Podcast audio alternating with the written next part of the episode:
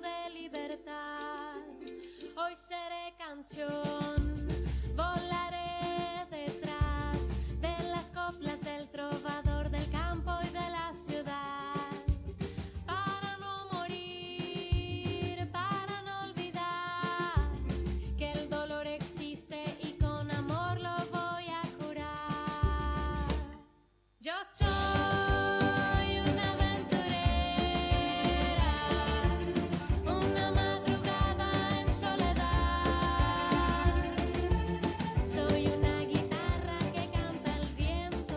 Viernes, al fin nuevamente, un programa de Yo, Mala Madre. Hola, Mish. Hola, Michu. Hola, Mish.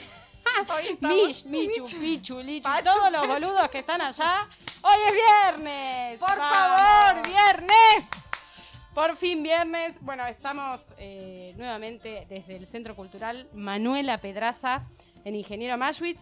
Bueno, hoy tenemos 14 grados y se viene un fin de semana medio frescoli, Mish. Hola, la. Pensé Pero- que venía soleado.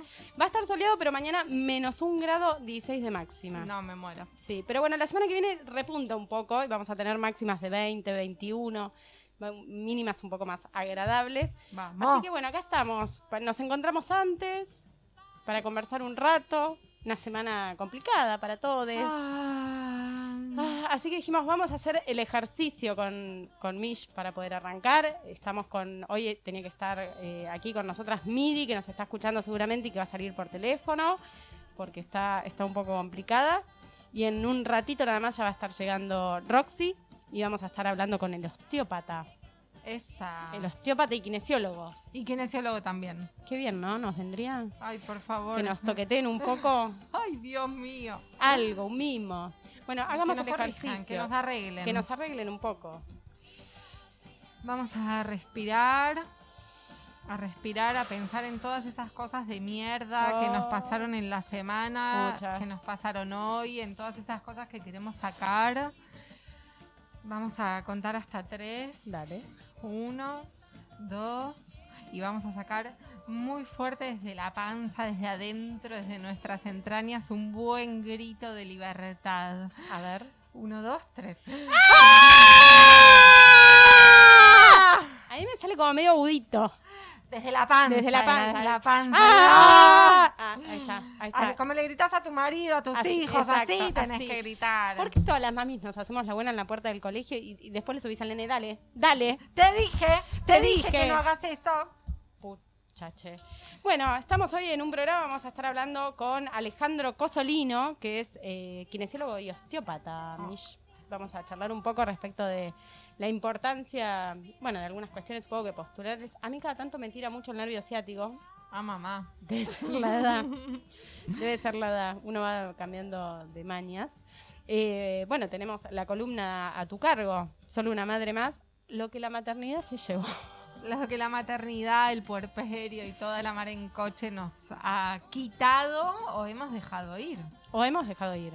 A Las veces con conciencia y a veces sin conciencia. Exactamente. Y ahí está la importancia de poder registrar las decisiones, ¿no? Sí, lo que nos arrebató. Lo que, nos, lo que, la, lo que la ma- maternidad se llevó. En principio les diría que la tonicidad de mi zapán. Como La para arrancar a hablar. Viste que te sentás y se te arruga todo y pareces una vieja 80 y decís, ¿pero qué pasó? Y dos pibes pasaron, Dos- señora. tal cual, tal Claro, cual, tal Dos cual. pibes, ¿qué va a hacer?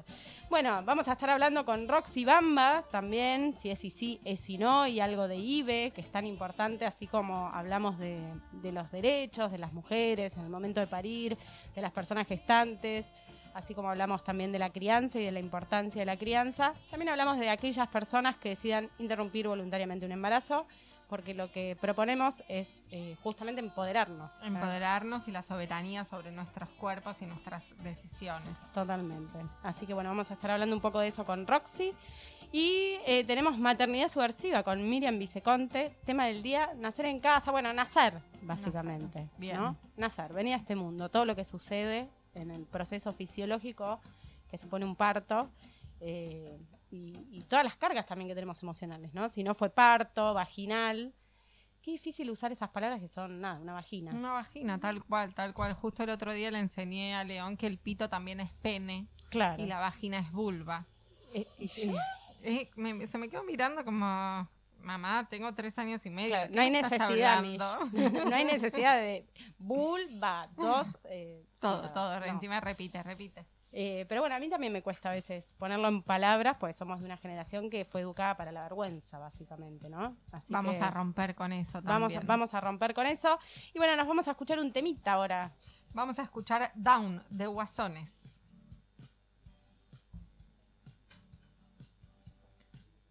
Down de Guasones.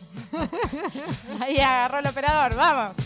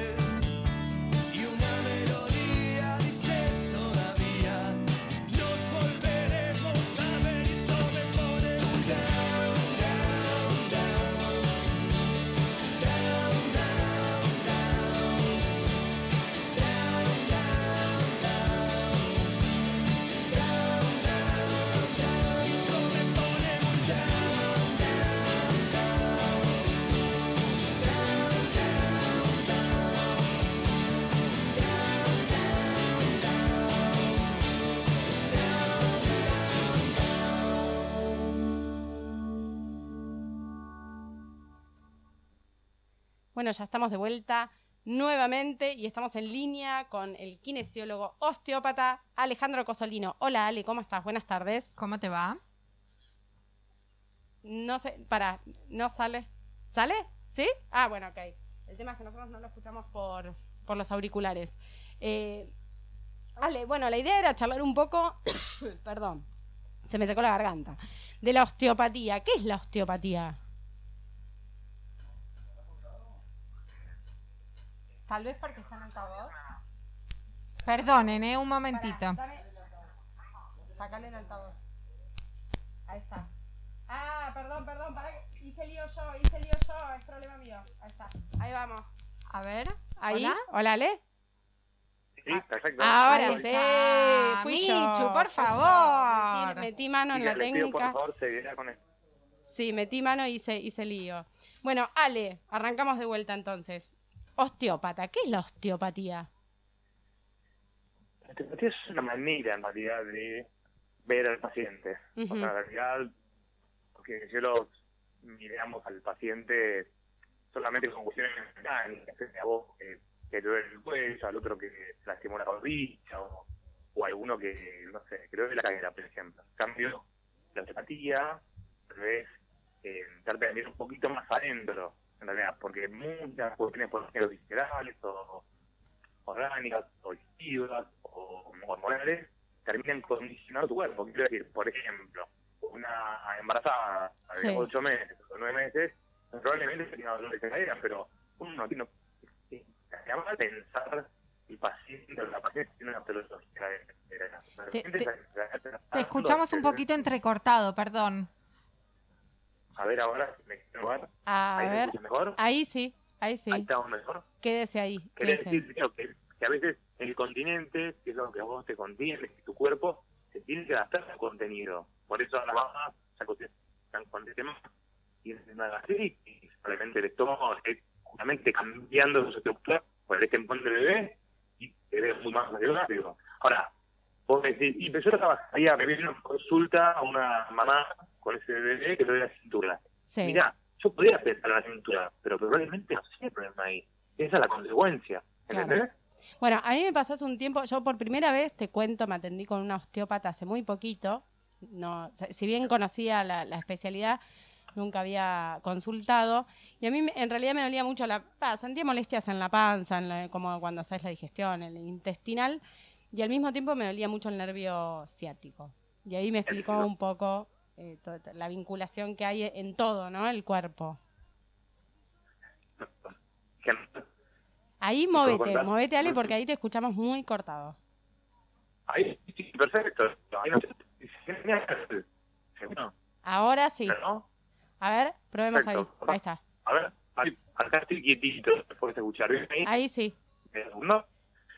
Bueno, que a mí lo que vos es muy porque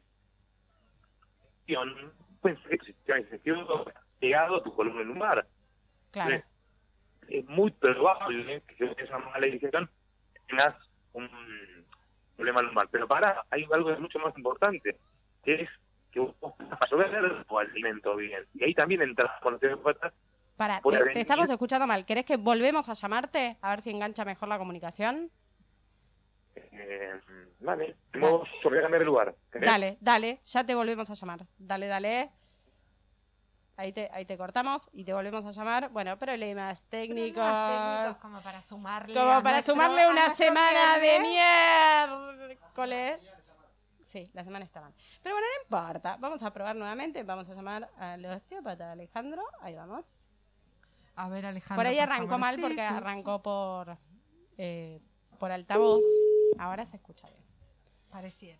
Pip, pip, pip. Pip. Hola, ah, perdón, Ah, ahora, sí me escuchas bien. Ahora sí, fantástico. Ahora sí, Ale. Ahora podría entrar cualquiera de mis hijos a interrumpir, pero bueno, no vamos importa, a intentarlo. no importa. Somos, acá son todas madres, así que Les olvídate. contaba, les decía esto, que, que a veces uno, digamos, los pacientes consultan con problemas estructurales, como puede ser una columna, como puede ser un cuello, pero muchos de ellos, muchos de ellos Sí. tienen problemas viscerales. Que problemas viscerales no quiere decir que puedan tener un tumor hepático o, eh, no sé, una cuestión, eh, o una- un pólipo intestinal. No, probablemente el paciente podría estar estresado o poder alimentarse muy mal y tener problemas de absorción. Hay un montón de cuestiones que terminan repercutiendo directamente en el cuerpo del paciente. ¿Sí? Y, y si y tenés, eso, es, o sea, eso hay hay- que tratarlo. ¿y cómo lo trata la osteopatía? O sea, cuando usted mete mano, viste que te tocan, que No. vos decís, bueno, me va a agarrar y me va a retorcer como un pollo, y no sucede con la osteopatía. Y perdón, yo sé que hay algo fluídico o no sé qué cosa. que- que- Bueno, primero, la osteopatía es una sola. Mm. O sea, yo siempre lo digo y lo he hablado con algunos, con Natalia Suárez, con hay gente que ustedes conocen que yo he hablado de esto. Sí, La osteopatía es una sola. Después, ¿cómo vos la... mm, qué herramienta uses de esa? Es como un taller, vos tenés martillo, tenés después, te adaptás a cada paciente. Yo lo de lo fluídico es como una línea de osteopatía que no es muy argentina, que no es de la Universidad de Buenos Aires, y que bueno, que uno en realidad eh, la tomás o no la tomás. Hay Claro. gente que le funciona muy bien, hay gente que no. ¿y, de- y en qué se basa? y en realidad se basa en que hay un movimiento eh, de las membranas del cuerpo que tiene un ritmo, que tiene una frecuencia, y que vos podrías corregir eso. ¿Sí? O sea, si vos corregís eso y lo, digamos, O sea, podrías intervenís un corregir poco, el ritmo de, las, del- de, de- de cómo fluyen las cosas en tu cuerpo. Sí, yo soy bastante incrédulo de eso, no te puedo mentir. O sea, me encantaría decirte que me funciona. Sí. Contanos de lo que vos sí crees. Ah, claro. O sea, lo que te decía hoy, yo creo que el contenido, que es lo que vos tenés eh, Sí. adentro, todo lo que tenés y cómo funciona, condiciona tu continente, que es lo que te contiene y tu esqueleto. Hermoso. ¿Entendés? Por ejemplo, querés un ejemplo muy claro de ustedes. Sí. Una cesárea, Sí. una cicatriz. Sí. Esas las cicatrices son justamente generan mucha tensión en el cuerpo. Entonces, la única manera que vos tenés de relajar esa cicatriz que te genera la cesárea es inclinar, inclinar tu cuerpo hacia adelante. Entonces, probablemente vos no me consultes por eso. Claro. Vos no me consultes porque no más el cuello. Claro. Pero ¿cuál es la razón? El, buscar confort en la cicatriz. ¿Y, y tiene, y hay formas de solucionar eso? De- Sí, de- se trabaja un mon- hay mu- muchísimas técnicas para relajar cicatrices. Muchísimas. Mirá qué loco. y, y funciona un montón. Por supuesto que también podrías tener, el, el útero también adopta posiciones distintas Sí, post embarazo sí. y, y eso también se puede reubicar, Vuelve estimulando siempre- un montón de receptores. No, no sé si es tu temática, ¿no? Pero desde la, desde la osteopatía. Pienso en una mujer Sí. embarazada que ya está cursando el último trimestre, que es... eh, Eh, Bueno, yo tengo una visión muy negativa del último trimestre. Quizás alguien me escuche y dice que llegó. yo tengo muy positiva, Que llegó. Claro, bueno, y porque usted no carga un niño, señor. Claro. claro. Pero eh, yo te- soy muy, pet- te cuento, Ale, bueno, no nos conocemos, pero yo soy bastante peticita y he, he tenido Sí. niños de 4 kilos. O sea, una injusticia de la biología, de la genética, no sé. Pero me- lo- el último trimestre era realmente la pasé muy mal, sobre todo con el primero, que eh, tenía dolores muy fuertes de manos, así como lo escuchas, de manos. Sí. Entonces me levantaba y metía las manos en pleno invierno, en agosto, en agua helada, con muchos cubitos, pero era la única forma que tenía de calmar el dolor. ¿Cuáles son la- las, las cuestiones que vos observás por ahí que le podemos advertir a mujeres, a mujeres o personas gestantes que vos digas, che, este, este tipo de molestias, que son las más comunes, o por ahí las que vos registrás como más comunes, se pueden tratar a través de la osteopatía para poder tener un- un- una gestación un poco más amena? En el tercer trimestre hablas, ¿no? ¿Cómo? Sí, Hablas del último sí. Sí, trimestre. sí o no, o lo que a vos se te ocurra que por ahí si ha- hay algo que agarras a tiempo, ponele, a mí me pasó esto en el primero, en el segundo empecé a hacer drenaje linfático del minuto cero, ¿no? Porque como era una bomba de líquido, Lo que pasa es que lo que pasa es que estaría excelente que la vida sea una generalidad claro, y la verdad que no lo es. O sea, lo que vos me contás sí, de las manos, o sea, si a todas las mujeres embarazadas le pasaría eso, diría, mira, las manos, esto, la, la realidad es que es lo menos frecuente. Ahora, vos me preguntás, ¿qué es lo más frecuente? Sí, Sí. el de más medios inferiores, pero imagínate la pelvis, no sé si te la podés imaginar, Sí. son dos huesos a sus costados, o sea, a los lados, en los ilíacos, y acá tenés el sacro. Eso es como una canasta, te Claro. la podés imaginar, ¿no? sí, sí, como una canasta, y adentro de la canasta, el útero, vejiga y el intestino. ¿Sí? Sí. ¿Hasta ahí estamos bien? Sí, perfecto. Todo el líquido que viene abajo, todo lo que viene en las piernas, tiene que atravesar eso. Imagínate si la tenés comprimida por todo este paquete visceral. Complejo. No puede volver. Ahora, yo hacemos drenaje. Sí, Si no puede ir, no vuelve a inflamarse las piernas, sí, obvio. no vuelve a lo- y entonces no sirve. Ok, ¿Entendés? ok. Y Entonces tiene El dolor se sentido. va, la inflamación, ¿vuelve? Sí, Es señora. claro. Exacto. Entonces, habría que ver tu sistema renal, la angiotensina, la angiotensina aldosterona, ¿funciona bien este paciente? Ok, O sea, tomo agua dos litros. sí. Es esta ley. ¿De dónde? o sea, ¿quién dijo que tomando dos litros ¿Es terminamos mito? bien. ¿eh? Dos. Viste que te dicen, bueno, mira, estás embarazada y toma mucha agua, ¿eh? Sí. ¿Por qué? Porque ¿Por después qué, señor? ¿Por qué? Claro, bastante tengo con Para- acarrear el crío como para acarrear dos litros de agua encima. Tenés 11 litros en el intestino, entonces como que agua te sobra, Claro. ¿entendés? O sea, recuperemos la sed, pero desde la osteopatía, para volver un poco a la osteopatía, Sí, lo que podés tra- lo que primero tenés que advertirle al paciente que la que la, una, hay una hormona llama elastina que te va a convertir en un paciente dolorido de la pelvis porque se está preparando naturalmente para abrirse y digamos que el niño salga. claro, sin Claro. ese dolor y sin esa flexibilidad, es poco probable que tengas un parto sin dolor. claro. claro. ¿Entendés? O sea, qué bueno de- que te duela. Me recuerdo en los grupos de gestación que nos habían mostrado los huesos, cómo se tendrían que mover y cómo gracias a esto que decís de la elastina van a Elastina, o sea, sí. sí, la elastina va, va- iba a permitir que esos huesos se muevan como lo necesitábamos. Nos Exacto. hicieron hasta bailar el meneadito. Ah, sí, no. Bueno, o sea, Sí. está genial. Lo que pasa es que lo que termina pasando con el sistema ligamentario, Sí. después de de tener al bebé, es que queda completamente adaptado a- al bebé que ya no está. Entonces Claro. nosotros los osteópatas, ¿qué hacemos? Estimulamos ese sistema de ligamentos que son como hilos que sostienen para que vuelvan a informar que esa víscera no tiene que estar ahí, tiene que estar arriba, tiene que estar donde tiene que estar. perfecto. Claro. ¿Y la pelvis, la pelvis puede ser, por ejemplo, que te quede dura? ¿O más Post- dura? Post, Po- bebé, postparto, Sí. que para mí te queda más, puede quedarte más dura, pero lo más común es que te quede más blanda. Ah, ok. Claro, Y más como dolor. elástica, Claro. ¿no es cierto? Por Sí, la quedas condicionada. Claro. Fíjate que las mujeres, ¿qué pasa con después de tener un bebé? Que es lo más común que se ensanchen las caderas las mujeres y no puedan volver. Claro. Bueno, Después. nosotras, nosotras estamos impecables. Ay, Alejandro. Muy impecable. bueno. La verdad es que es una lástima que no, no Sin ninguna no duda, no hay, hay excepciones, por supuesto, como ustedes dos. Y eh, mira, Son dos excepciones. una, un gran descubrimiento para mí fue también saber que la osteopatía se puede aplicar en niños o niñas. Sí, Eh, sí, por- sí. Para distintas cuestiones, incluso, eh, no sé, el tema del bruxismo, no sé, cuestiones comunes, ¿no? Que- Gastritis, reflujo. para todo eso se puede aplicar osteopatía. Lo que pasa es que mm, un niño, un, un parto natural de Sí. cabeza, que nace en, en- en condiciones normales, no sé si viste, pero hay muchas veces que nacen con el cráneo un poco deformado, según la posición Ajá. o el tamaño del niño en la cavidad uterina, sí. y estuvo muy aplastado y va a tener algo que se llama plagiocefalia, Sí, o sea, un el punto mío. balada. Bueno, Sí. los huesos Los del congel, cráneo. ¿no? Que nacen medio con... exacto, exacto. ¿Los porces dijiste? Los conhead. ¿No se acuerdan Ah, de esa ok. serie? Ah, porque porces, por salían- favor, no. Ale, ¿vos nos estás viendo? Si yo, No, por no ejemplo, puedo, no, no ahora puedo, no, con ahora el no, teléfono. ok. Ah, ok, Le hicimos ok. correr de lugar, pobre. Claro, bueno. Pero- No, te estaba haciendo gestos, por eso te preguntaba. Y, y- Ay, perdón. no, yo re- recuerdo, recuerdo, eh, sí, niños que cuando son muy grandotes, bueno, los míos nació el más grande sobre todo con la cabeza bastante aplastada y no sabía de esto, de que, de, de que hay posibilidades de, de ayuda. No, porque el hueso que vos te imaginás o que la mayoría de nosotros nos imaginamos es un hueso muerto, Claro, duro. claro. Y la verdad que los huesos de los niños son móviles, son flexibles. Parece Claro. que no. Pero por eso cuando un chico se se fractura el brazo, que es muy común, se llama entallo verde. O un, ¿Cómo es un tallo verde? Es móvil, es como un sauce, se mueven. Es poco creíble porque uno no se da cuenta, pero si pudiera agarrarlo con la mano, te puedo asegurar que lo mueve.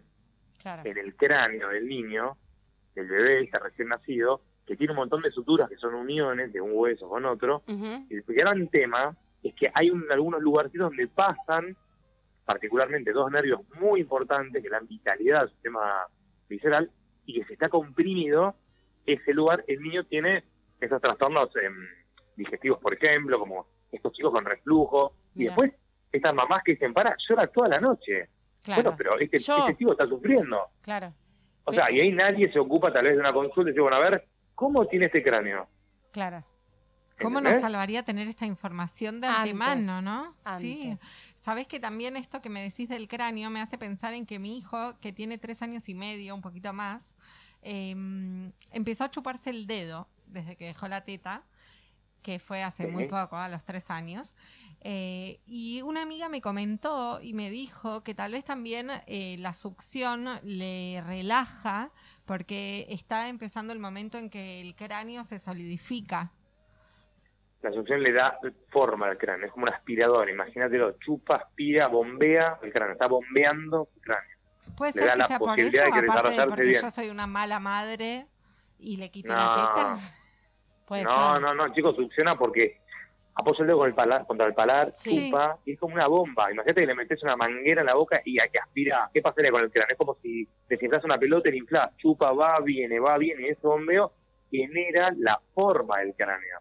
Ah, genera la forma de su cráneo. Es la primera Igual. vez que me dicen algo tan científico, digamos, que, que, que me da un aliento, porque la verdad es que yo todo el tiempo sentía que era una mala madre porque le saqué la teta, Ah, ¿no? Y en realidad tal vez él estaba eh, supliendo lo Ah, que haría sí. la teta para poder eh, solidificar o inflar o como digo, hablando Obvio, es como, un- es como un inflar y desinflar, es como se forma el cráneo. Lo mismo lo que me dijiste del bruxismo. Bruxismo es una búsqueda de tranquilidad. Es Claro. buscar, o sea, o sea, te estimula el sistema nervioso parasimpático, es un sistema que relaja, están buscando relajarse. Y el, Están buscando relajarse cuando muerden. el bruxismo en adultos se solucionaría También, también, chupándose el dedo. También. Es lo No, mismo. cambiando de trabajo, señora. O sea, sí, por eso, digamos, no somos solamente. Por eso, si vos venís a una consulta, y venís a los temas, está creciendo que con una movilización cervical o con un Claro. tratamiento funcionaría, pero pará, ¿y vos qué vas a hacer? Porque yo te veo una hora por mes, por Claro. semana, y vos, Claro. Y- la alimentación es una base para mí, siempre. Siempre, siempre. La alimentación. Sí, tipo que condiciona un montón de cosas. el- Tu permeabilidad intestinal es muy importante. Eh, ¿Sabes lo que se ve mucho también? sí. eh, chicos que se enferman porque tienen patologías dentales o periodontitis o encías sangrantes. sí. Eso es una gran entrada de bacterias que ahí Sí. termina haciendo un desastre por otro lado. Y eso, Y consultan con problemas estructurales, con óseos, pero no son óseos. ¿Con? Óseos. Problemas Ah, claro. estructurales.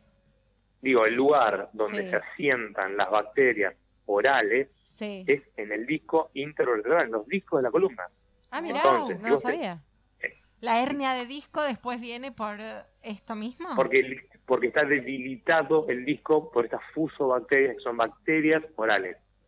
¿Me entiendes? Sí, sí. perfecto. Vos tenés una periodontitis o tenés muchas caries o te faltan piezas o tenés Sí. encías sangrantes. Sí. Digamos, eso es un lugar donde estás dando permiso a una bacteria para entrar. Entra, viaja, se asienta en el disco Wow. y empieza a debilitarlo. Cuando vos te moviste, un mal movimiento, estabas débil, lo rompiste. Claro, ¿Cuál es la solución? Tratar tu boca. me, me acuerdo de, de- con esto que decís, mira, hace años ya, pero mi mamá se operó de la cadera y me acuerdo que era muy importante el tema de la sanidad oral de los dientes. Wow. Totalmente. Para no tener rechazo Totalmente. de prótesis y demás. Sí, mira, me, me- sea, me acuerdo ahora con lo que decís. Y los procesados es la otra entrada de bacterias. Los Vos- alimentos. Claro, si vos le das a un bebé o a Sí. un niño, le das todo el tiempo alimentos procesados con mucha carga glucémica, activa una enzima se llama milasa en la boca Sí, que ya empieza a alimentar a la bacteria desde ahí y ya empieza a viajar al intestino y a todos los órganos. Y ahí empieza un pibe con un montón de otras cuestiones, con acné o con lo que sea. ¿Y qué se recomienda? Que coman. ¿Cómo? ¿Qué recomendarías vos? Que, Yo que- te diría que no, yo te diría que no coman, si querés. ¿Qué? Bueno, porque-. Contanos. Que no coman paquetes, comida Sí. procesada, que no coman, por supuesto, o que no coman cereales con alta carga glucémica, que están tan de moda, o yo qué sé, estos tricks, o estas cosas Sí. que no tienen ningún sentido. Que las venden no como comen. saludables, ¿no? Además. Sí, además, pero basta con leer la, la etiqueta una vez, tenés sí. jarabe de fructosa, tenés un montón de cosas que son Sí. hipertóxicas. Claro. Lo dulce, lo dulce te levanta la insulina, el nene se pone re feliz, juega mucho con vos, pero a las dos minutos se cae esa glucemia y quiere comer otra vez lo mismo. Sí. Y a través, y después está de muy mal humor cuando no come eso. Claro. ¿Entendés? Claro. Lo Sí, mismo la sí. leche. Perdón, acá eh, nos preguntan tu nombre de vuelta unas chicas que se sumaron. Alejandro Cosolino es el nombre del kinesiólogo osteópata con quien estamos hablando. ¿Y cómo, Ale, cómo te pueden ubicar, por ejemplo? Si alguien Por- quiere, si quiere hacer una consulta por Instagram. co- Por, por Instagram nosotros las contestamos todas por Instagram, sí, también. O si no te dejo el celu del consultorio, ¿querés que te lo dé? Dale, dígalo, así las, las chicas, chiques, Es, pueden anotar. es on- 116 Sí. 357 3799. 37, Ahí podés nueve. escribir un WhatsApp y te contestan y todo. Perfecto, bárbaro. Acordate de- del alimento, una, te quería decir por último. Sí. Un no alimento para un niño es la leche. No alimento. Leche. no alimento para un chico chico. ¿Cómo? ¿Cómo? O sea, Ah, Leche de comprada. no hablo de un bebé, ¿eh? Sí, hablo de un... Exacto, exacto, exacto, exacto. Es un...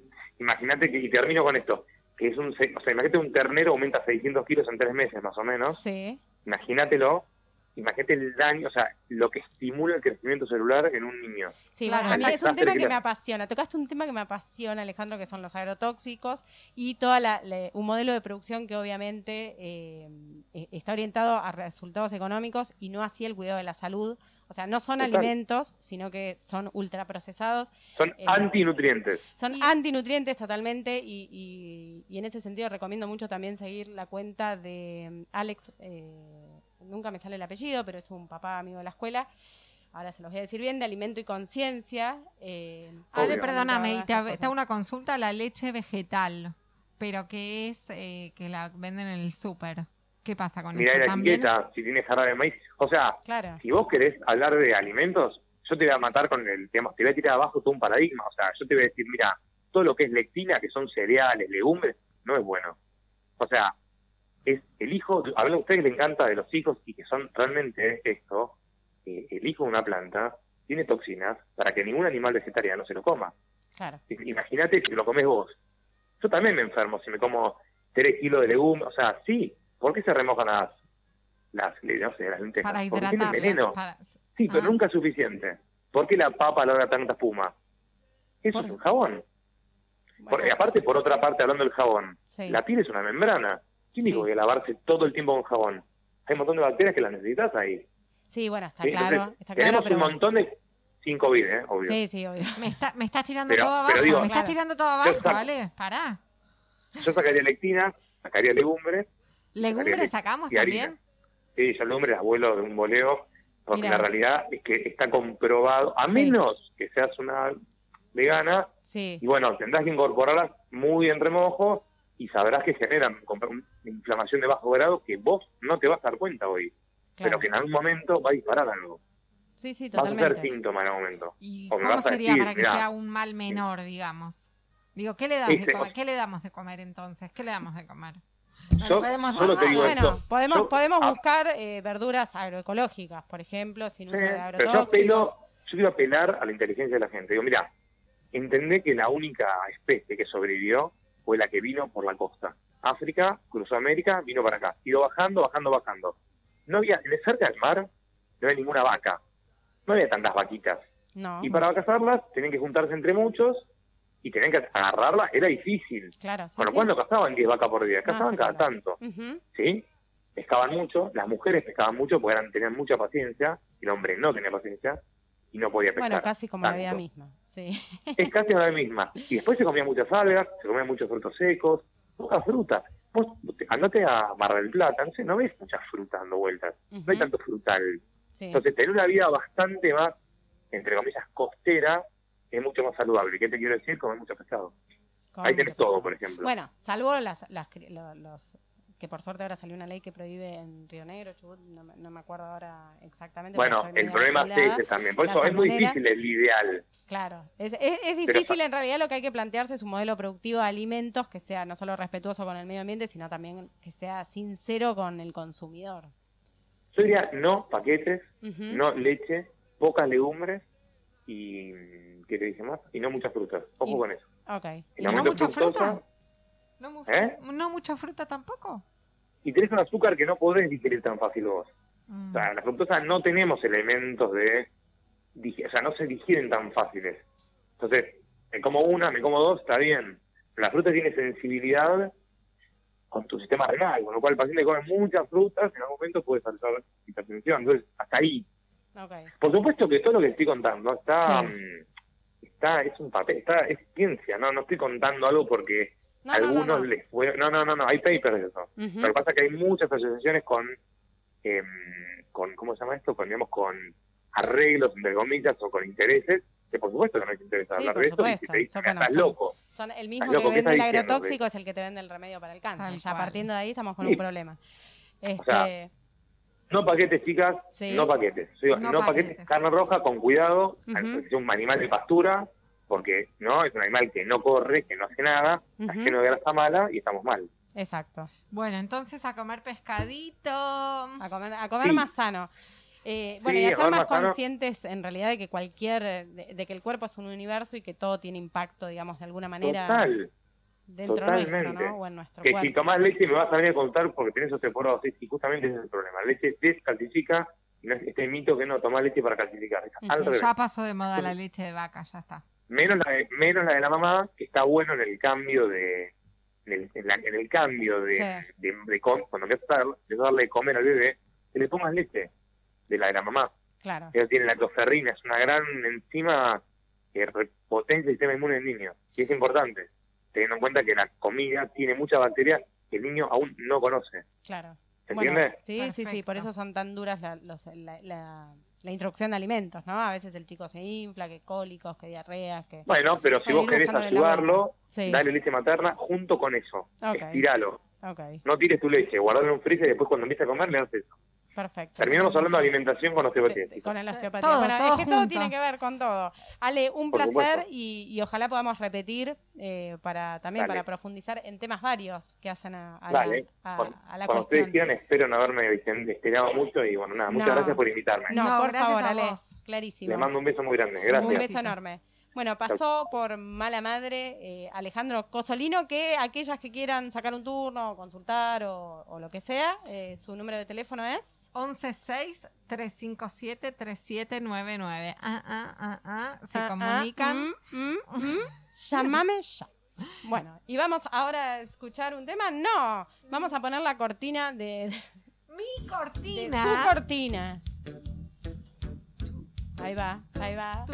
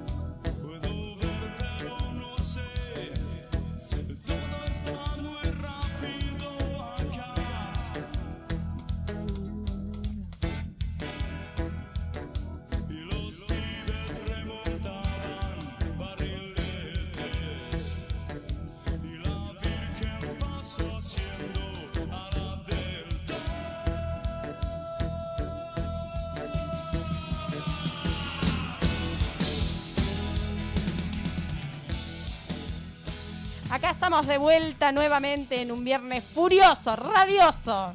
Muy rabioso. Muy Estamos rabioso. así, haciendo, apretando el puño. Sí, debemos confesar que tan rabioso que nos tomamos algo, un, un- un algo para cerrar la Un semana. birrín, un birrín. birrín ahí. Y bueno, y acá estamos. Para ponerle onda. Y se viene la, la columna de Milles.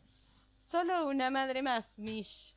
Sí, y a raíz de la vez pasada, el viernes pasado, que conté que tenía una amiga nueva. ¿Quién es tu amiga nueva? No me contaste. Bueno, porque faltaste, mamita. Porque falté. Porque no sos tan mala, madre. No, soy tan mala madre, falté, es cierto. Entonces yo conté que tenía una amiga nueva que me trajo la maternidad y a ella también. Digo, nos unimos por para, para hacernos un poco de tribu virtual en esta pandemia. Y mm, con Nacho y con Ceci estuvimos hablando de esto, de que, de que bueno, eh, que porque hay una amiga nueva, digo, cómo in- Claro. entra, ¿no? Sí. Eh, y en realidad es porque también hay muchas que salen. Con la maternidad, Muchas amigas que salen, o gente de la familia, o, ¿no? Del Huyen. entorno, el entorno huye o lo huimos, ¿no? o lo huimos y, y también a veces son momentos, uno está en... La maternidad es como que te- es un rayo como que te parte. Exactamente. Ay, por te hago la señal de la cruz No. justo a Mish, que es, ju- Por judía. favor. Bueno, te hago otra cosa, la estrella te hago. Miro para otro lado. Otra cosa te hago. Pero sí, es, es como algo que nos. Es un volver a nacer, ¿no? Es- Hay un nuevo, una nueva identidad incluso. O sea, desde Exactamente. emocional al menos. Tal cual, tal cual, tal cual. Es una nueva identidad que nos trae nuevas eh, decisiones o nuevos eh, caminos para recorrer. Y no siempre tenemos alrededor a quienes nos acompañaban o con quienes nos sentíamos cómodos o tal vez, no sé, hasta el momento en que sos madre o que empezás a gestar. eh, tenías una vida también de esa muerte de una y el renacer, ¿no? Qué sé yo, que te juntabas a tomar birra, que ibas al boliche, que hacías esto, que hacías lo otro y que Ya sé no yo, más, y- y- ya no más. Y de repente es como... Después vuelve. Chicas, ¿alguna está para salir? Eh, Eh, no, no. yo tipo me chorrea la teta, llora el pibe, como...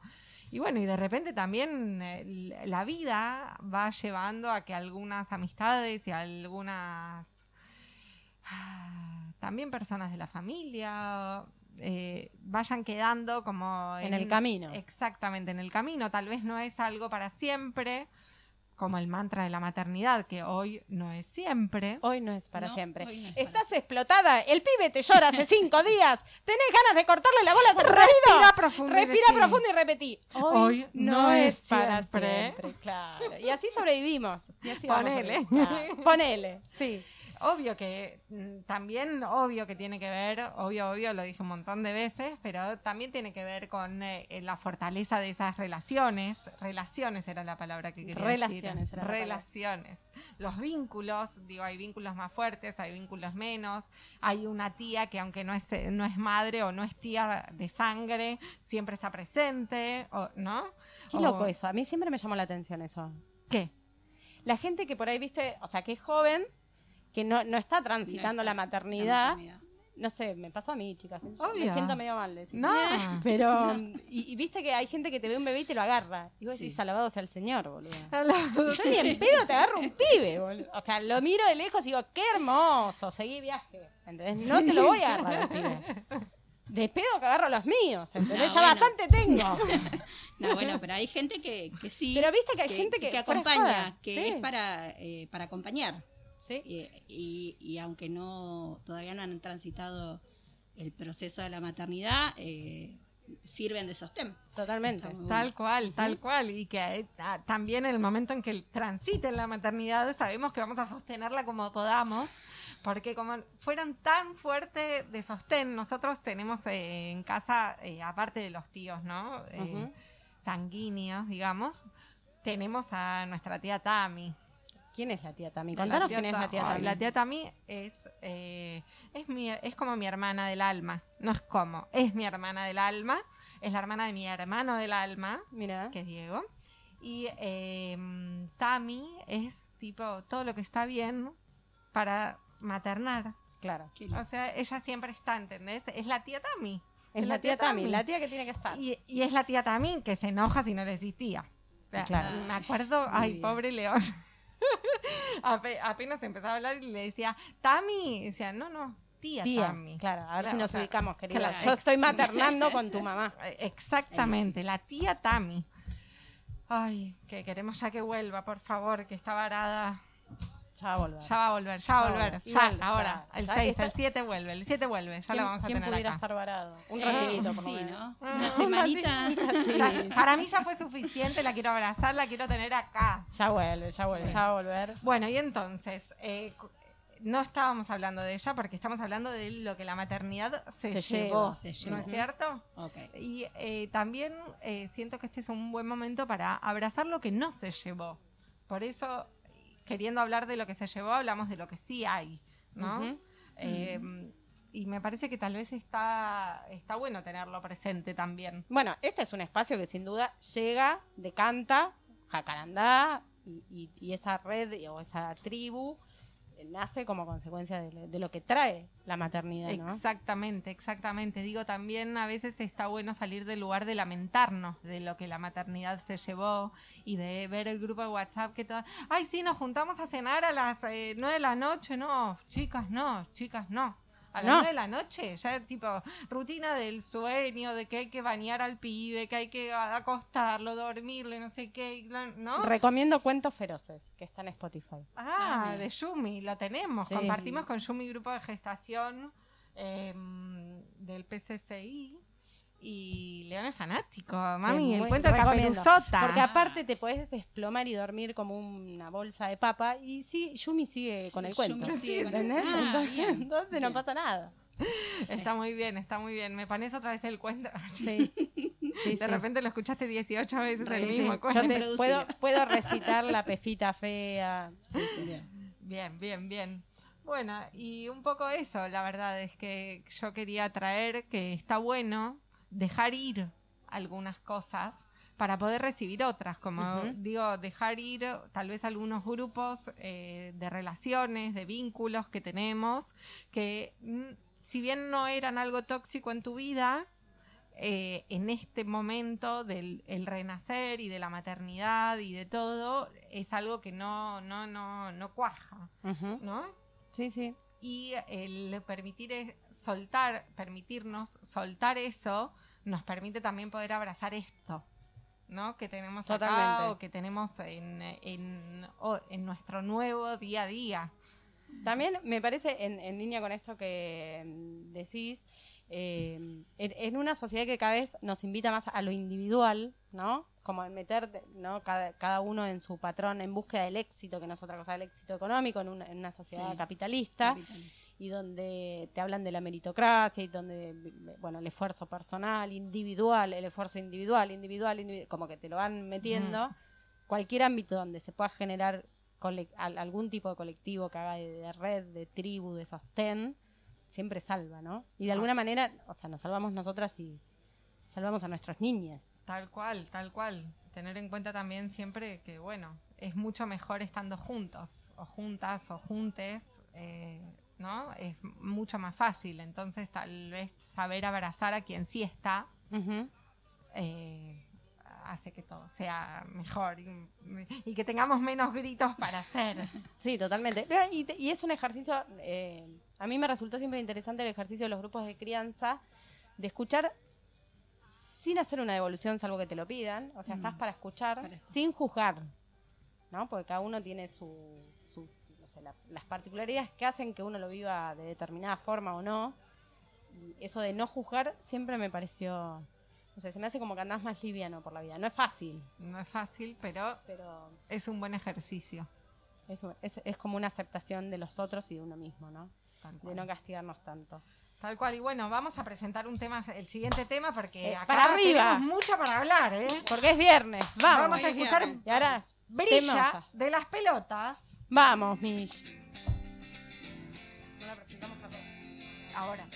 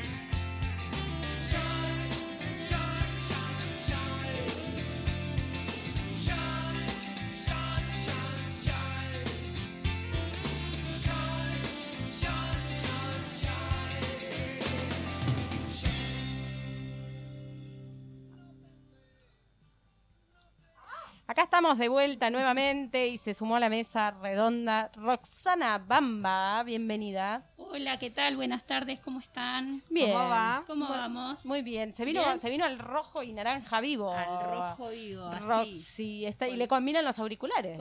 Yo perdonen Ay, que no me puse el barbijo de jacaranda. Perdón, me lo olvidé. No, está. eh, No. Basta, Mish. Tenés que empezar a estar más atenta. Por favor. ¿Qué pasó, Mish? Y yo tengo ahí, eh, le, tendría que haber dado y no me di cuenta tampoco. Bueno, Roxy, Bueno, ¿de qué vamos a hablar hoy? bueno, hoy vamos a hablar este, vamos a seguir con el tema ESI, sí, que planteamos la hace 15 días atrás, el programa Ujú. anterior. Eh, pero como para cerrar, sí, y después vamos a proponer eh, un verdadero falso, con algunas preguntitas. A ver, qué, a ver qué sale. qué sale. Bueno, ¿Qué nos vamos. quedó de, de esto? Vamos. Bueno, como habíamos dicho, eh, ESI es Educación Sexual Integral, sí, es una ley a nivel nacional, es la Ujú. ley 16 26.150, sí.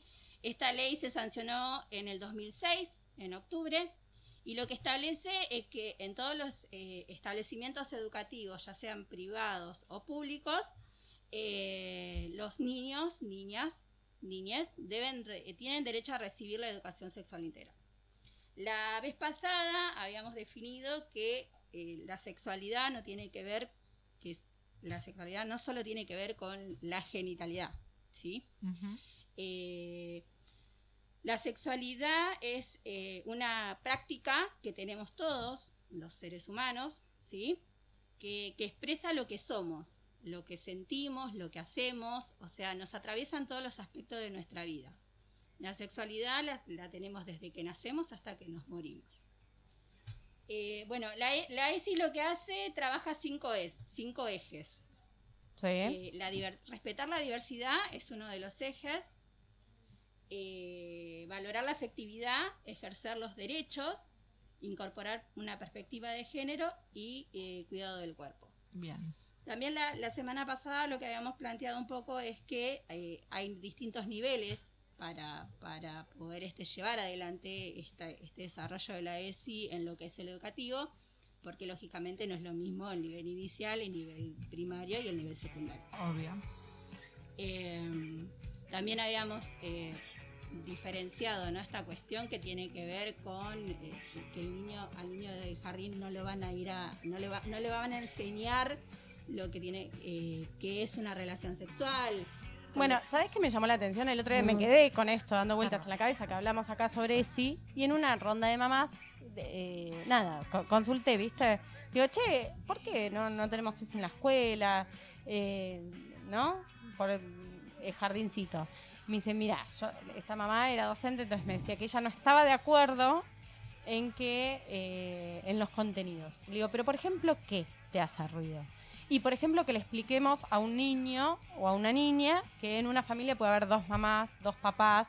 Me parece como, como muy, muy fuerte para un niño. Entonces yo Un toque egoísta, la mamá. no, lo que yo pensaba es un poco. estás discriminando. Claro. Señora, si ya estás diciendo que eso es normal, estás- estamos mal. Claro. ¿Entendés? Claro, ya, ya partimos Claro. de un lugar que No se lo pude decir, pues no. Pero, pero en realidad lo que pensaba era esto, ¿no? ¿Qué, qué natural. O sea, desde una convicción de, che, ¿cómo le vamos a decir a un nenito de tres años que puede haber dos mamás? Y sí, yo a mi, a mi hijo me dice cuando sea grande y tenga novia, sí, hijo, novia o novio, lo que vos se te cante el mismísimo tener. Eh, pero bueno, entiendo que hay gente que por ahí todavía no, no le, le cuesta mucho incorporarlo. Entonces, Sí. ni hablar de que se lo digas a su hijo. Sí, sí. Sí, esta, esta cuestión ¿no? de nosotros como adultos todavía no, no poder desconstruirnos con respecto a ciertos estereotipos y a ciertas eh, eh, eh, a ciertos eh, Modelos. modelos que- De familia, que, sí, yo. que, que en realidad no es que somos así porque nosotros queremos ser así, sino que la cultura sí, en la que crecimos, en la que nacimos, las instituciones donde nos fuimos formando, tienen que ver con esto, Ujú. tienen que ver con, con, con- con lo que es nuestra construcción de adultos. Tal cual. Sí. Yo creo que es algo más que nos van a enseñar nuestros hijos, ¿no? Que va a venir de abajo para arriba. Ay, al yo creo que sí, yo Sí. creo que, que, se- que el Sí, cambio porque, va a ser así. porque por ahí este, lo- los que nos horrorizamos somos los adultos. Digo porque por ahí no, eh, yo también a veces me encuentro en situaciones en las que me doy cuenta que me tengo que desconstruir y que tengo que dejar de naturalizar ciertas cuestiones que, que las vengo trayendo de siempre como normales, como que aceptadas y que no son así, que hoy me doy cuenta que no son así.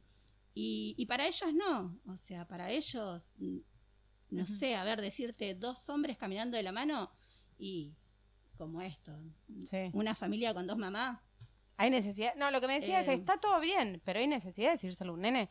Entonces yo le, le- le quería explicar, le decía, bueno, sí, porque en realidad lo que estamos tratando es de romper la lógica heteronorma, ¿no? De que, de que los niños crezcan sabiendo que no es mamá y papá lo normal. Que lo normal puede ser mamá, papá, mamá, mamá, papá, Claro, papá. eh, que tal vez es mejor eh, explicárselos así en una clase de ESI y que no sea que de repente un día llegó un compañerito o una compañerita que tiene dos mamás y verlo como bicho raro, ¿no? O apuntando con el dedo. Sí, pero si las no- instituciones, como esta eh, mamá, que, que, por ejemplo, no, es como que escuchan a, a estos padres, entonces prefieren no darlo. Eh, ¿Entendés? Es como que sí. todavía es Y muy... pero también me parece que, que forma parte de todavía de sentirse cómodos en el lugar en el que estamos, digo, desde el lugar, y no poder tener esta apertura y, y poder ir a capacitarnos. Porque no es que está la ley, te dijeron tenés que dar ESI. Vos tenés, tenés estos ejes con los que tenés que trabajar. Hay, hay un, hay en, en el, en el AS de educación tenés los programas, tenés qué es lo que es para el primer nivel, qué es para inicial, qué es para primario, qué es para secundario, que lógicamente tiene que ver con eh, la edad del niño, con lo que el niño eh, Necesita puede, saber. puede adquirir también. Es ¿no? como cuando te pregunta cómo vienen los bebés y no necesita que le expliques el acto sexual, digamos. Necesita saber cómo vienen los bebés y salen por la panza, dijo, y suficiente. ¿Por la panza? ¿Qué sé yo? También, Sí, bueno, también en mi caso salir- salió por la panza. También, no me tortures, fue cesárea. Ay, el mío también. Muy bien. Bueno, pero el mío, a mí el otro día León me No preguntó. nos discrimines. ¿Y cuándo le- tenemos unos amigos que están embarazados y mm, León dijo, ¿y cuándo va a salir de la vagina? Muy bien. Bueno. ¿Qué, qué, qué, qué Yo construido dije, ese niño? Bueno, bien, pero ves estas cuestiones de poder naturalizar eso, de poder naturalizar que se hable de vagina, que se hable de pene, ¿sí? Porque e- eso, eso es lo que en realidad en el nivel inicial a lo que se enfoca, ¿sí? A, a poner nombre a las partes del cuerpo, a conocer el cuerpo, a cuidarlo, a, a poder estar atentos cuando uno, cuando el niño detecta que, que una caricia lo incomoda y no es Claro, caricia exacto. poder decir no, ¿sí? Poder este, jugar, que el juego en el jardín es lo, es lo primordial, Obvio. Eh, y, y que no esté definido esto de el, el nene y la nena juegan a tal o cual juego. En el nivel inicial la ESI va en ronda a eso, ¿sí? A, a también a, a ver que hay diferentes construcciones familiares, que no solamente es mamá y papá, eh, entonces me parece que toda esta cuestión de, de tenemos que poder mirar un poquito más y que no todo es genitalidad cuando hablamos de, de, de ESI. Tal cual, Eh, tal cual. Así que bueno, nada. Y, la importancia que tiene Ro, porque en realidad es empezar a, a gestar una nueva cultura, más igualitaria, ¿no? menos estigmatizante que eh, esa- esas personas que por ahí te dicen, eh, sí, bueno, pero un nene de 4 o 5 años, ¿qué necesidad de hablarle de eso? ¿no? Como si fuera, y, y pienso, su hijo ya escucha a su mamá diciendo, ¿qué necesidad de hablarle de eso? Y si su hijo decide ser gay, por ejemplo, lo que va a recordar es, ¿qué necesidad de dijo, hablarle de claro, eso, chico, tal ¿no? cual, de estas tal cosas? cual. Sí, sí, sí, sí, sí, sí, totalmente, totalmente. Tiene que ver, a mí, a mí me parece, yo- bueno, yo he trabajado, ¿no? Con, con ESI en las escuelas y la verdad es que lo que nosotros primeros planteamos a partir de, de tener como muchos eh, actos fallidos con respecto a ir eh, con ESI a las escuelas, eh, porque los padres eh, tenían esta posición en principio de que no, de que no, de que no. Eh, entonces primero dijimos, bueno, vamos a revertirlo y vamos a convocar a los padres. Claro. Primero. Entonces hablemos con ellos, abramos el abanico, escuchemos cuáles son sus, sus, sus Sus miedos, sus eh, desde dónde también lo, lo, lo expresan, porque muchas veces eh, uno repite lo que escucha y realmente por ahí no es una construcción que pudo llegar a ser uno. Eh, y la verdad que bueno, ahí sí pudimos eh, revertir la situación, pero ESI no solamente es para el secundario y tercer año como las instituciones educativas lo plantean. ESI es desde siempre, Desde desde, siempre. el nivel inicial, el nivel primario. y Aparte en el nivel inicial también yo siento que los, los nenes y las nenas todo son una esponjita. Todo Claro, lo sí. que escuchan, todo lo absorben, lo absorben y ah, en casa pasa mucho que hablamos de algo con papo, no sé qué, la, la, la, la, la, y a los tres días viene León y dice, ¿por qué el otro día, viste, como, Sí. Claro. ¿no? sí, como sí. que ellos lo, lo en aparte un que, lugar eh, lo... empezarlo en el, en, en el jardín después te habilita como para seguir, ¿no? En esta línea y ya eh, a- abordar después temas mucho más complejos, Claro. Sin tener ningún tipo de recaudo, ni miedo, ni a lo que le vas a decir, porque vos ya sabes que ese niño te está comprendiendo lo que vos estás Claro. queriendo. eh, No es algo nuevo que aparece de golpe. Exactamente. A nosotros co- como, experiencia por ahí en tercer... Ahora, siempre para, antes no estaba Sí. educación sexual en los secundarios. Está educación sexual. ¿Y, ¿Y por qué ahora hay tanto quilombo con la ESI si ya venía la educación sexual? O sea, ¿cuál es el problema con la Lo ESI? que pasa es que la educación sexual está más enfocada a lo que tiene que ver con los cuidados eh, Reproductivos. reproductivos, Ujú. ¿sí? Eh, enfermedades de transmisión sexual y eh, nada, métodos anticonceptivos. O Ok. Por lo menos es lo que Sí, yo tuve sí, cuando, sí, claro. Cuando Yo no, cursé creo que no tuve yo educación, ¿Educación sexual? No, me parece que no. Me acuerdo que había un libro en la biblioteca del, creo que del club o algo, que era ese que te mostraba Sí. la imagen de cómo iba evolucionando nuestro cuerpo y que ah, yo lo remiraba. Tengo la imagen, me viene ahora, sí cierro los ojos y veo Claro. el libro, pero no recuerdo haber tenido... Sí, yo, Educación yo sí me acuerdo. sexual. Y me acuerdo incluso en escuela Sí. eh, religiosa. Ah. Sí, sí, eh, o- Sí, yo fui porque a escuela- yo había. fui a Lo que escuela pasa de que, bueno, también ahí, viste, de- con todos los recaudos, porque no, Sí. no tampoco abriendo.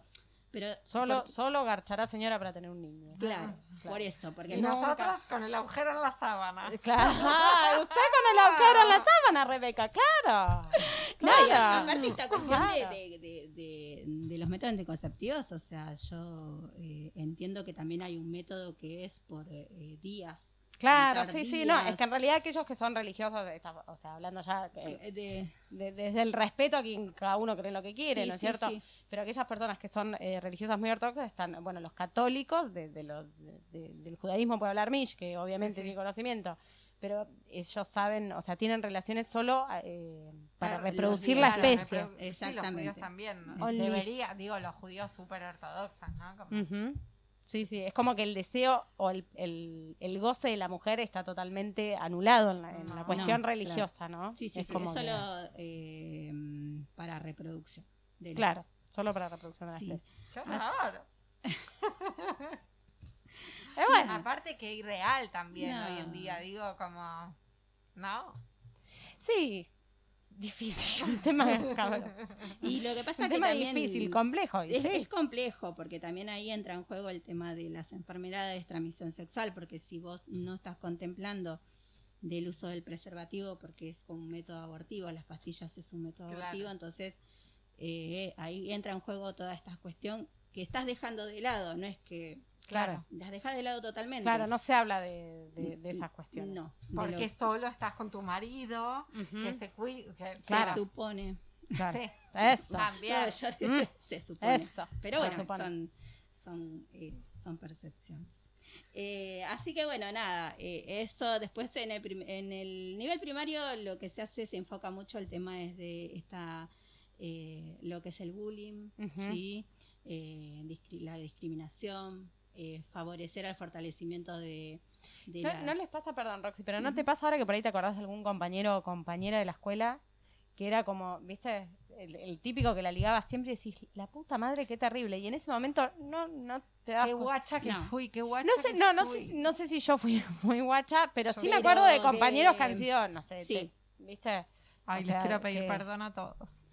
No, no, a lo que voy es eh, como que era un tema que no, viste, bueno, el, el que era medio nerd le daban con una hacha porque Obvio, los obvio. papelitos atrás, Sí. viste, Obvio, dale, también dale sin todos los... un poco, ¿no? Sí, sí, claro, Sí, sí. sí, sí. Sí, sí, sí, todo. Creo que todos tu- tuvimos a alguien o a alguienes, porque me parece que si, si nos ponemos a pensar, no es solamente el que estudiaba mucho, el que comía mucho, Sí. el, que- Todo, todo, de- todo. de La. El etiqueta, la etiqueta, la etiqueta. Sí. el que lo ponían en el La rincón. etiqueta. Yo fui Sí. a la escuela en una época donde todavía ponían en el rincón a los nenes Wow. y tenía un compañero que vivía en el Lo rincón. tenía Ay. comprado. Se compró el El rincón. rincón pro rincón, exactamente. ¿Y, ¿Y, bueno, seguís y- en contacto con el, que- el del rincón? No, No, no sabemos No. Si, si sigue siendo merecedor de los rincones. Eh, no, ¿sabes que no?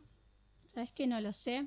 Pero no, pero logró terminar el secundario, o sea que, a ver, eh, el, el pibe se esforzaba mucho y, y tal vez no era una cuestión de, de rebeldía o de alguien alguien revoltoso, sino que había habría que por ahí en ese momento haberlo pensado desde otro lugar, Tal cual. preguntándole por, primero qué es lo que le pasa. Claro. Pero bueno, antes no. es- no se preguntaba. no, los, que los niños no, los niños Claro. no teníamos voz. Yo tengo 44 años y la verdad es que en ese momento uno iba a estudiar y hacía lo que le decían. Y sí, Claro. sí, sí, sí.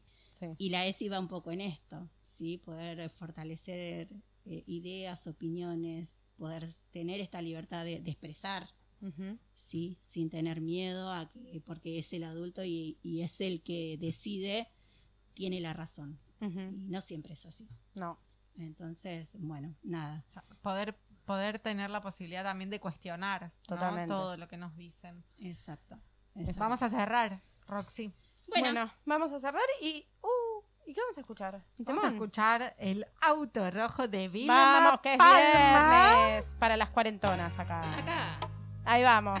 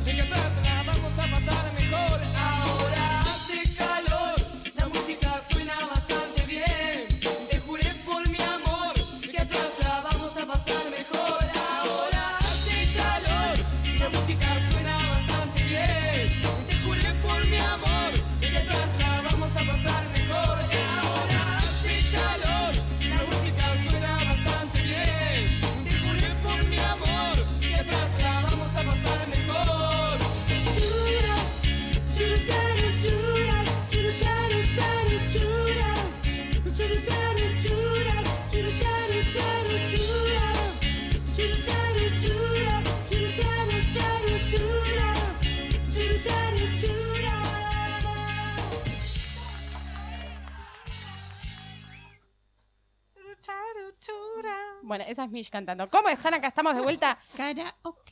Cara, ok. Y eh, tenemos en línea, ¿nos escucha? Vamos a hacer la prueba. Ah, qué miedo que salga esto. ¿Miri? Hola, ¡Ah! ¿cómo están? Muy bien, muy bien. Miri, teníamos miedo que no, no nos funcione la técnica, pero tenemos dos grosos. No, estoy acá, no sabía qué hacer, si salir, agarrar el auto tarde y salir para allá o esperar acá que me llamaran. ¿Usted quiere ahí bárbaro, así Sí, sí, bien. sí, Te sí. extrañamos, pero bueno, estás acá. Estás con nosotros. Sí, yo me quedé esperando el verdadero falso de Ro, ¿qué pasó? Ah, ese- no llegamos al Es verdad, no llegamos. Bueno, el próximo, lo Sí, hacemos con Miri en queda la para, mesa. la, queda para el viernes próximo. Lo hacemos Bueno. con Miri en la mesa. Dale, claro que sí. dale, dale. Claro que sí. Bueno, Miri, viernes. Hoy íbamos a seguir charlando de violencia obstétrica, pero es un tema que vamos a seguir recuperando porque obviamente hay que visibilizar. Pero eh, pensamos en charlar de dudas, de cuestiones que todas las, las personas gestantes tienen, ¿no? Y vos, ¿quién mejor que vos? Yo creo que si tengo que ejercer tu profesión me desmayo. Donde veo salir la cabeza del niño caigo de culo. Sí, no sabría qué hacer. Sí, tú. Y sí, sí, es muy fuerte. Miri lo que vos haces, lo que pasa es que no te das cuenta. Es verdad, es verdad, es verdad. Cuando tenés razón, tenés razón. Y claro, eh, lo que pasa es que vos ya estás, ya estás acostumbradísima y ya sos profesional, qué sé yo, pero es, muy fuerte, es una, profesión fuerte. Y teníamos, eh, bueno, nada, si querés contarnos un poco de, lo que es el proceso fisiológico normal de un parto y en base a eso ir charlando un poco de los hilos, ¿no? De lo que debería suceder. Bueno, no sé si, si, porque yo estoy escuchando acá tal vez una parte, no sé si, antes de llamarme eh, presentaron el tema, porque si no, no... No, estamos arrancando con vos, ahora, a vivo. Ah, bueno, porque yo leí ahí unas preguntas que tienen que ver con los partos en casa, pero no sé si apuntan a eso Sí, o sí, sí. sí, sí, sí, sí, señora. escucho muy mal. ¿Ahora? ¿Ahora, ahora, ahora, ahora? ¿Ahí escuchás? Bueno, Bueno, A ver, ahí, ¿ustedes ahí- a mí? Sí, perfecto, te escuchamos. Bueno, yo, eh, además de, de trabajar en instituciones públicas y privadas, eh, acompaño nacimientos en el hogar también. Por eso eh, debe ser que apareció, aparecieron estas preguntas, ¿no? Como inquietudes. Así que no sé si las querés leer vos, Michu. No, preguntarte un poco, bueno, sí, ¿qué, qué, es, lo, qué es lo que hace, qué- cuándo un parto se puede, se puede realizar en, en un hogar, ¿no? ¿Cuándo es seguro? Bueno, eh, nosotros decimos que eh, siempre que una mujer esté sana, que haya transcurrido todo el proceso de la gestación sin que aparezca ninguna alteración o ninguna patología, es decir, que en el acompañamiento mes a mes, eh, en cada control prenatal, todo vaya eh, desarrollándose con normalidad y que llegado el momento del término uno pueda armar un plan de parto acorde a las necesidades, al deseo y a las posibilidades de esa pareja, ¿no? Porque eh, uno se prepara para recibir al bebé en casa, pero también tiene armado un plan B, que es la posibilidad de un traslado rápido y seguro a una institución donde esa pareja tenga cobertura Claro. o en, en el caso de que no la tenga al hospital público más más cercano. Y ese, esa planificación, ese, ese- esas decisiones se toman con tiempo, se charlan, se organizan y entonces uno después que ya está claro eso, eh, entonces sí nos, nos preparamos para el parto en casa, digamos, poniendo toda la, la carne al asador. ¿Y hay, hay un límite de edad? Ponele, Miri, que vos digas, che, no, a esta edad ya no. En casa no.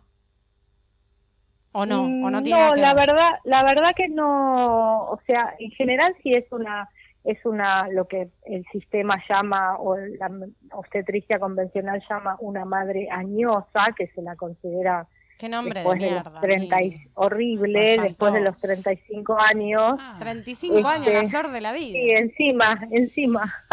Qué guachada. Este, bueno, porque está asociado a la aparición de algunas este, patologías eh, asociadas al, al- al embarazo más frecuentes, pero la realidad es que si esa mujer, por más que tenga 40 pirulos, eh, está sana y tiene un embarazo normal y Ujú. está todo bien, eh, la podemos acompañar en, en su domicilio. Ok, y por ejemplo, te- otra pregunta.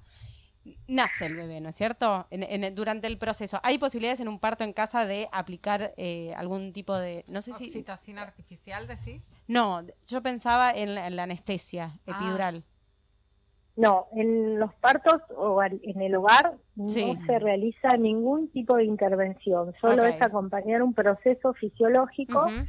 Y utilizamos eh, recursos naturales para que la mamá pueda transitar con menos dolor, como puede ser un baño de inmersión con eh, algunas hierbas o aceites que Claro. pueden ser analgésicos, un masaje con un aceite relajante, eh, ofrecer posiciones, pelota, banquito, colgarse de la tela, digamos, un montón de, de cosas que tienen que ver con De que ella vaya digamos, buscando ¿no? sus posiciones antiálgicas y nosotros acompañando con, con estas cosas, homeopatía también hay para, para bueno, de- en realidad el dolor siempre tiene una causa, ¿no? Claro. Si no es el dolor natural de una contracción, a veces tiene que ver con alguna cuestión que podemos resolver con homeopatía, alguna algún, sé yo, Miedo. alguna contractura, Ah, el cuello del útero muy tenso Mm. o bueno, algunas otras cosas que se pueden destrabar en lo emocional que por ahí están haciendo que el proceso sea más lento y más doloroso. En, en esto que decís de- del cuello, ¿no? Nos preguntaban, por ejemplo, esto de los tactos, Sí. ¿se recomienda, no se recomienda? ¿Cuándo sí el tacto corresponde? Ah, ahí leí una pregunta, claro, que decía si hacemos, eh, si las parteras de parto casa hacemos tacto antes de que empiece el trabajo de parto. En realidad, no. El tacto vaginal es algo que uno hace para obtener datos Ajá. acerca de algo. O Sí. sea, que debe limitarse estrictamente a cuando necesitamos saber algo. Eh, antes del trabajo de parto, difícilmente necesitemos saber, o sea, ¿por qué, qué cambiaría en el cuello del útero si no hay contracciones? Vamos a encontrar, por más que hagamos un tacto todos los días, todo en la misma situación claro. no o la otra es que uno necesita hacer un tacto para por ejemplo el más conocido que es la maniobra de Hamilton para despegar las membranas para ayudar a que se desencadene el trabajo de parto.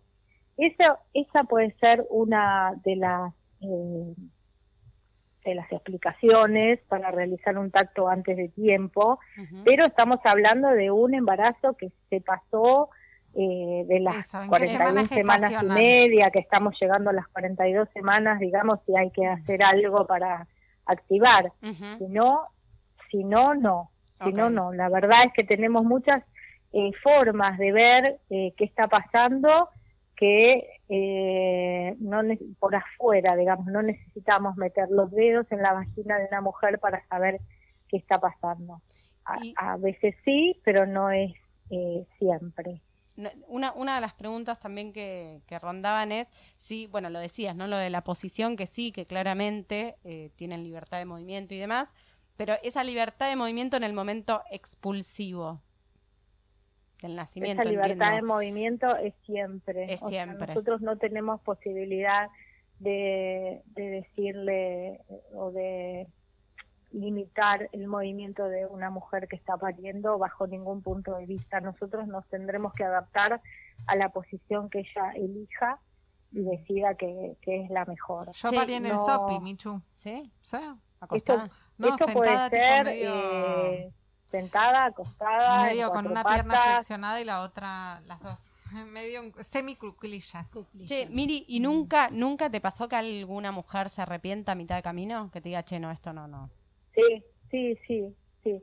Es una, te diría que eh, hay dos causas como frecuen- frecuentes dentro de, de lo infrecuente que es hacer, tener que hacer un traslado en un parto en casa, ¿no? Porque la verdad que no es algo que habitualmente se suceda. Pero de las veces que sucede, eh, una causa, la más común, es la falta de progresión y descenso, es decir, que se, estanque la dilatación o que no descienda la cabecita del bebé y pasen muchas horas y tengamos que empezar a pensar en hacer algo para ir resolviéndolo. Y la otra es que la mamá diga, chicas, hasta acá llegué, no quiero más. Está bien. Eso es indiscutible, si no tiene causa obstétrica no la tiene, si la mamá se quiere ir porque no se siente segura, porque se cansó, porque le dio miedo o por lo que sea, nos vamos. Ok. ¿Y, te- y, y, y cómo reciben las instituciones a una, no sé? Chan, chan, chan, chan, chan, chan. Mi, mi duda es, yo llego a la... Me imagino que muchas veces no debe ser muy amena la recepción de la mujer que si, si dice, mira, estaba en un parto domiciliario y de repente me, me- decidí venir a la institución. O sí, quizás me equivoco. No, nosotros estamos eh, a años luz de, de sistemas de salud abiertos a las parteras de parto en casa. Hay muchos países donde las parteras eh, de afuera, digamos, tienen entrada directa. Llaman por teléfono y avisan que están yendo con tal o cual complicación y el, y el servicio se prepara para recibirlas. Qué maravilloso O, sería. o Yo me manda acuerdo la que, ambulancia. que Nosotros somos muy en líneas generales y quiero hacer una, una aclaración acá, pero en líneas generales somos muy mal recibidas en las instituciones, tanto públicas como, como privada. privadas, de todo el, el país. Claro, claro. Yo tengo que, que ne- necesariamente hacer acá un asterisco para decir que, o por los años que hace que trabajamos en la zona, o porque yo también trabajo en el hospital de Escobal, el jefe de servicio de nuestra maternidad, o sea, la que eh, estamos hablando de, de- Ujú. una radio en Escobar, y el, el- todo el partido Escobar tiene una sola maternidad que pública, que es en el hospital de Escobar, y el jefe de servicio del hospital, siempre que nos hemos acercado para comentarles que estamos atendiendo a alguna pareja que no tiene plan B y que vamos a utilizar el hospital, él hace una evaluación del estado de esa de ese embarazo y de esa mamá, tiene una entrevista, ve los estudios y se pone a disposición de lo que haga falta. Y eso lo he visto nunca, o sea, lo, Claro. lo he visto acá y es algo que, que más allá de, de, de todos sus sus eh, sus límites mentales, porque yo sé que él no lo comparte, con los años se fue dando cuenta que por más que a él no le parezca, los, eh, las cosas suceden Claro. igualmente, las parejas deciden igualmente y, la, y lo que tiene que pasar pasa igualmente a pesar de nosotros, de lo que nosotros hagamos, tanto adentro o afuera del hospital, y entonces entendió que cuando una persona necesita eh, el hospital tiene que claro. responder independientemente de que acuerde o no acuerde. Claro. Es que así Qué maravilloso, sí, sí, Sí. sí. Me Yo acuerdo siempre, que cuando yo estaba por siempre hago la comparación porque hay, hay gente que está tan lejos de esta idea que le cuesta comprender. Claro, sí, Pero sí. digamos, cuando el hospital recibe en la guardia en el shock room, aún, eh, vamos a ser así como muy, muy eh, concretos en el ejemplo, aún eh, a una persona que pesa 180 kilos, que se dedicó la vida a comer eh, y que está gordo y tiene el colesterol alto y sigue morfando y se clavó un infarto, Claro. lo atienden igual, no le Sí, dicen, claro. "Uy, señor, pero ¿usted qué Qué hizo todo el tiempo para llegar hasta acá? Excelente. Es maravilloso, perfecto. maravillosa Sí, la comparación.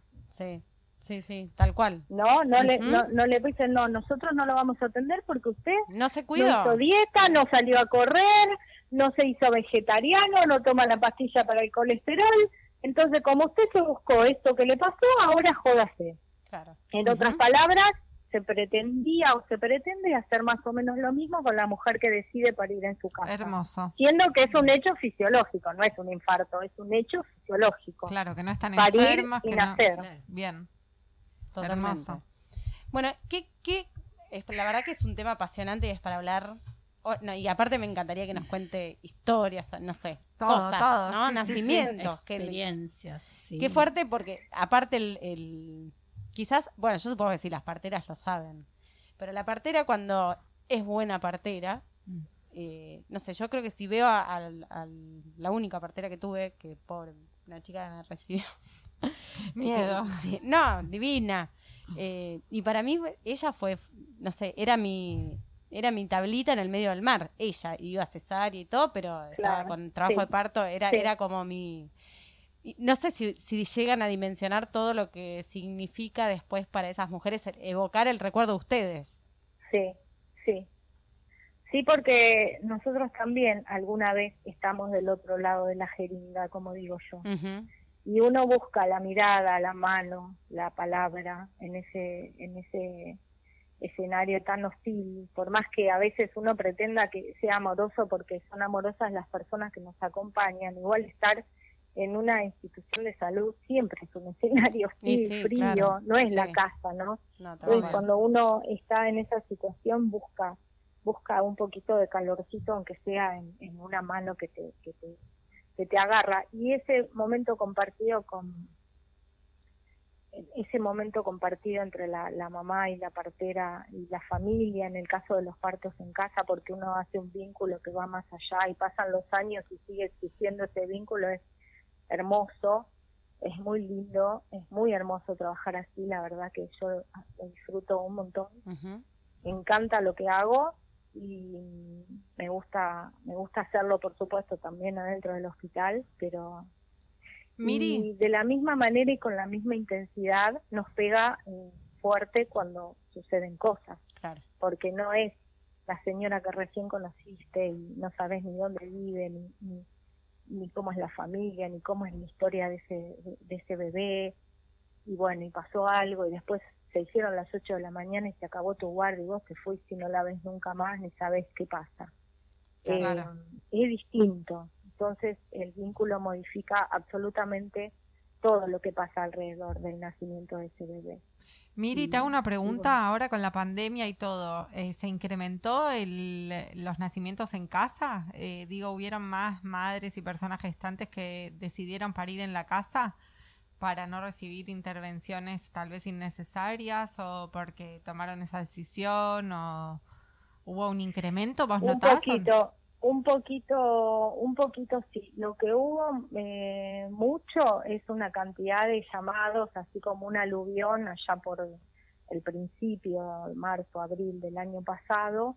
Mucha gente que llamaba con, como con desesperación y quería eh, digamos tomar decisiones así por por miedo a entrar en una institución pero eh, no no la verdad que no no no acompañamos este la decisión de parir en casa por por miedo a la, a la pandemia o al covid porque tiene que ver con otras cosas tal vez que sí tuvimos entrevistas pero bueno en la charla va decantando no la Claro. decisión de, de quedarse en casa tiene que venir por después de otro un lado. trabajo y por otro lado no no por miedo Claro. nunca la decisión tiene que ser, que ser Venir por- del miedo. por en la vida te diría. Tal cual, tal cual. Nunca. Dentro de lo posible.